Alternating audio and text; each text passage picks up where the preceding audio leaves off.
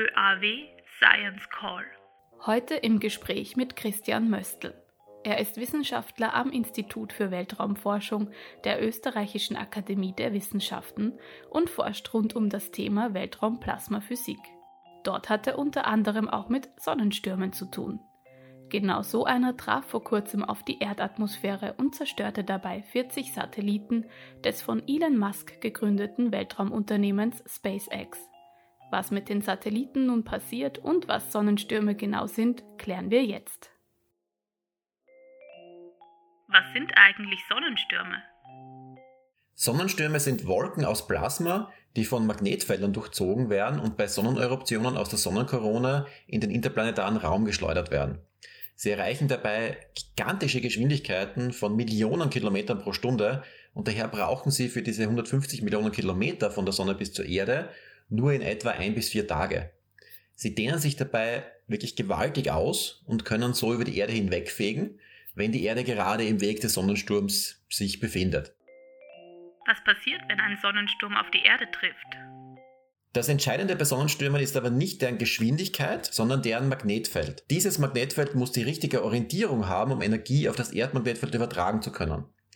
Darin steckt das Hauptproblem, wieso man Sonnenstürme allgemein wirklich noch ziemlich schlecht vorhersagen kann. Denn wenn dieses Magnetfeld den Kern des Sonnensturms über einen längeren Zeitraum nach Süden zeigt, nur dann entsteht ein geomagnetischer Sturm, bei dem das Erdmagnetfeld komprimiert wird, zusätzliche Ströme entstehen und Teilchen beschleunigt werden. Manche von diesen Teilchen treffen dann auf die obere Erdatmosphäre und diesen Prozess sehen wir dann als Nordlichter. Ganz wichtig für Satelliten ist auch, dass die obere Erdatmosphäre während eines geomagnetischen Sturms wirklich aufgeheizt wird und sich dadurch ausdehnt. Damit wird der Luftwiderstand für Satelliten größer, auch wenn die Luft in mehreren hundert Kilometern Höhe, wo Satelliten sich um die Erde bewegen, schon äußerst dünn ist. Es können sogar bei seltenen starken magnetischen Stürmen auch starke zusätzliche Ströme in Überlandleitungen auftreten, die dann auch schon zu Stromausfällen zum Beispiel in Kanada 1989 geführt haben. Wenn so ein Super-Event etwa einmal pro 100 Jahre auf die Erde trifft, gibt es Schätzungen, dass das schon ganz enorme auch wirtschaftliche und damit auch gesellschaftliche Auswirkungen haben kann. Warum wurden die Satelliten von SpaceX zerstört? SpaceX hat am 3. Februar einen Raketenstart mit 49 Starlink-Satelliten durchgeführt, um diese Satellitenflotte, die auf der ganzen Welt Internet ermöglichen soll, weiter auszubauen. 40 von diesen 49 Satelliten sind laut SpaceX allerdings verloren gegangen. Und sowas hat es wirklich noch nie gegeben. Das war ein wirklich disruptives Ereignis in der Weltraumwetterforschung. Das Unternehmen hat den Raketenstart am Ende eines schwachen geomagnetischen Sturms durchgeführt. Dieser Sonnensturm und der dazugehörige magnetische Sturm waren eigentlich erwartet worden, aber als die Satelliten ihre erste niedrige Umlaufbahn bei etwa 200 Kilometer Höhe erreicht hatten, tauchte plötzlich ein zweiter Sonnensturm auf, den man so nicht vorhergesagt hat.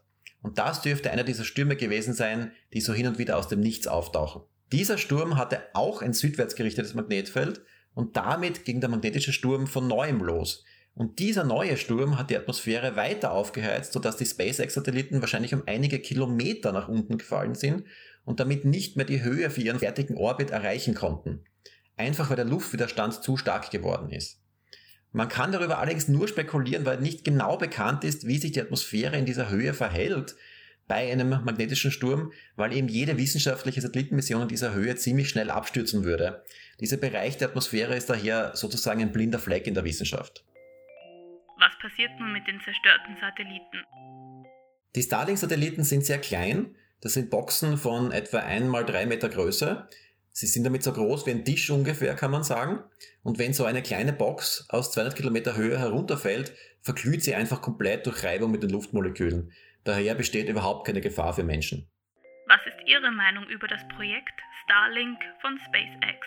Zwiespältig. Es ist einerseits wohl zu begrüßen, wenn schnelles Internet auch in entlegenen Weltgegenden verfügbar ist, aber diese Flotte von 2000 aktiven Satelliten soll in den nächsten Jahren auf über 10.000 Satelliten ausgebaut werden.